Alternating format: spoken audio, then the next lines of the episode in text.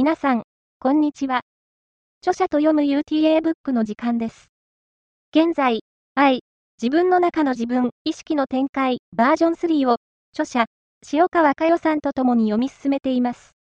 第16回目は、15、あなたが欲しいものは何ですか？ページ数では、121ページから124ページの部分です。では、塩川佳代さんに朗読をお願いします。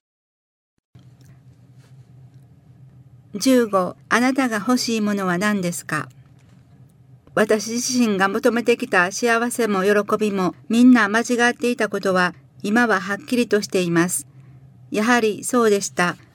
みんな間違ってきたというところからスタートすれば何もかも自分の中で符合してくるのです。しかし前にも述べたように形ある世界が本物だとする土台の上に立っていればそのスタートの位置自体がわかりません。自分が求めてきたものはみんな間違っていたことがなかなかわからないというか認めることはできないのです。認めることができなければ学びのスタートは切れません。しかし、大概の人は自分自身はとっくにスタートをしたと思っています。もう今は随分遠いところまでやってきただろう。これだけ一生懸命学んできたのだからどれだけ成長したのかと振り返った時、まだ全くスタートしていなかったことを知って愕然とする時があるかもしれません。そしてその時はもう遅かりし、人生の終焉の時かもしれません。一生懸命やってきたはずだったのに、実際は足踏み状態、または前進するどころか後退している状態であるということを心で知れば、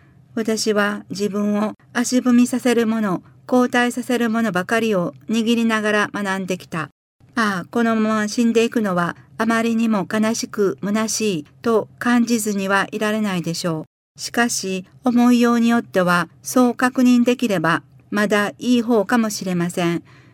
人生も終わりに近づいたと言っても、現に肉を持つ時間がまだあるんです。それは自分と向き合っていける時間がまだ残されているということだから、一年発起してやっていき、自分の本来向くべき方向に数ミリでも心の針を向けることができたならば、万々歳の人生ではないでしょうか。どんなに華やかできらびやかな輝きを発した人生であっても、所詮その輝きはすぐにくすんでしまうことを心で知ることなしに言ってしまうことほど悲しくて虚しいものはないと思います。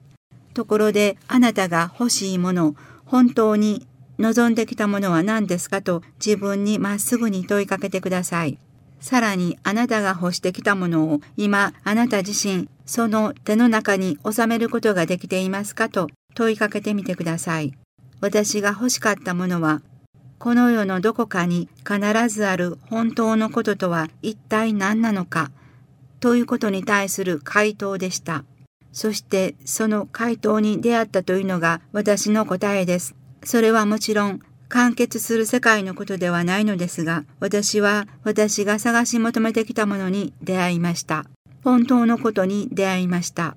学びの中において、大家留吉の世界、アルバートの世界、母なる宇宙と故障はいろいろですが、たった一つの真実の世界があったこれだけが唯一の現実であり、本当のことでした。たまらない虚しさと寂しさの中に落ちてきた私だけど、私は今意識の流れがあること、真実の世界に存在している自分であることが確信できたから、やはり私は幸せ者だということになると思います。ありがとうございました。著者と読む UTA ブックでは、7月から新刊ありがとうの朗読が始まります。ありがとうの本がお手元にある方は、本を手にして朗読を聞いてみてください。それでは、また明日お会いしましょう。